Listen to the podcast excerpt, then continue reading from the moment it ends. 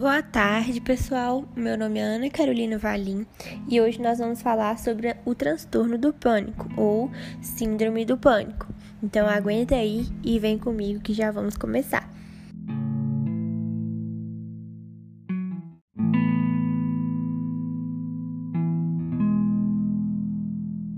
Transtorno do pânico ele é caracterizado por crises de ansiedade repentinas e muito intensas, com forte sensação de medo, terror, apreensão e mal-estar.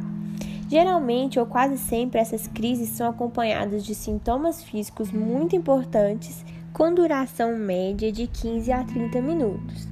De forma geral, isso acontece porque há uma região no cérebro, a região central, que é responsável pelo controle das emoções e da liberação de adrenalina, o hormônio esse que faz com que o organismo se prepare para fugir ou lutar diante de um perigo iminente. O que acontece no transtorno do pânico é que esse alarme ele dispara sem que haja um perigo real, provocando então a sensação de medo e angústia intensa. Esse transtorno pode ter como origem situações de extremo estresse, como crises financeiras, brigas, separações ou mortes na família, experiências traumáticas na infância ou depois de assaltos, por exemplo. Além disso, Pessoas cujos pais têm transtornos de ansiedade estão mais suscetíveis a desenvolver o transtorno de pânico.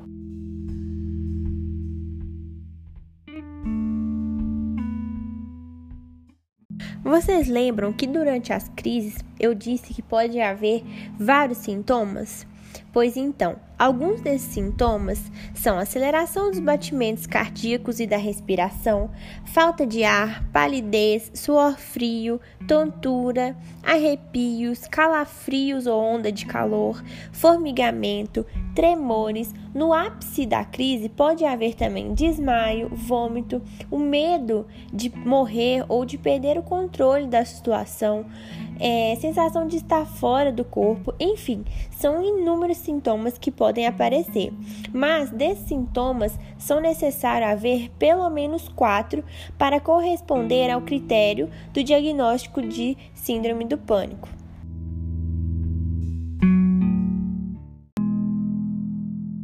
Bom, pessoal, agora que nós já aprendemos um pouquinho sobre a síndrome do pânico, como caracterizá-la e como diferenciá-la entre os seus demais sintomas, nós vamos falar um pouquinho sobre o tratamento. Quais são os melhores medicamentos indicados, quais os efeitos colaterais que podem surgir e como esses medicamentos funcionam. Então, de forma geral, o tratamento da síndrome do pânico ele é feito com os antidepressivos. E para começar, nós vamos falar primeiro dos inibidores da recaptação da serotonina, cujo seu principal mecanismo de ação é bloquear a receptação de serotonina, fazendo com que a mesma sobre na fenda sináptica. Eles agem no início do tratamento em receptores como 5-HT2A, 5-HT2C e 5-HT3 Alguns dos efeitos colaterais que podem surgir é disfunção sexual, insônia, ansiedade, náusea e vômito, mas esses efeitos tendem a diminuir através da regulação dos receptores. Entre os medicamentos mais utilizados dessa classe estão fluoxetina, sertralina, paroxetina, fluvoxamina e o citalopram. Outra classe muito importante são os inibidores da recaptação da serotonina e da noradrenalina, cujo seu mecanismo de ação, como o próprio nome já fala, é inibir a recaptação das três aminas, noradrenalina, serotonina e dopamina em doses mais altas. Seus principais efeitos colaterais podem ser náusea, diarreia, agitação, sônia, anorgasmia, perda de libido, mas só nas primeiras semanas. Após esse período, os sintomas tendem a diminuir também. Ele se constitui a primeira escolha farmacológica para o tratamento de transtorno do pânico, cujo principal remédio se chama venlafaxina. Esse é o principal e a primeira escolha entre os demais antidepressivos. Outra classe de medicamentos muito importantes são os tricíclicos, cujo mecanismo de ação comum aos antidepressivos tricíclicos em nível pré-sináptico é o bloqueio de recaptura de noradrenalina e serotonina, o que vai acumular na fenda sináptica, podendo se ligar mais vezes ao receptor 5HT1A. Os tricíclicos são igualmente eficazes, mas são menos tolerados que os inibidores seletivos da recaptação de serotonina e podem ser letais em superdose. Entre os principais medicamentos estão clomipramina e imipramina. Mais uma classe importante são os benzodiazepínicos. Esse, por outro lado, é controverso, sendo que em algumas diretrizes internacionais recomendam o seu uso para casos refratários em pacientes sem história de dependência e permite o uso concomitante nas primeiras semanas dos inibidores seletivos da recaptação de serotonina, tendo em vista sua eficácia em curto prazo enquanto outras diretrizes não recomendam seu uso pelo risco da dependência. E entre os medicamentos benzodiazepínicos estão alprazolam, clonazepam, diazepam e lorazepam. Eles se ligam no receptor GABAérgico e, de modo geral, o seu efeito final é aumentar a frequência da abertura dos canais de cloreto.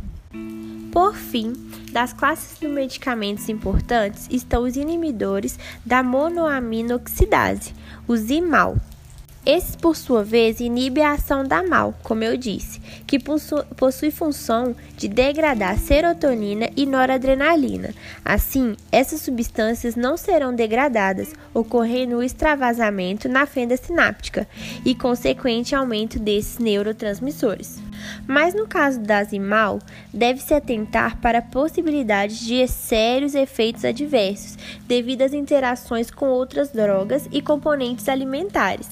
Geralmente, um período de 12 semanas é o tempo esperado para se definir se o tratamento deu certo ou se é necessário fornecer outra terapêutica.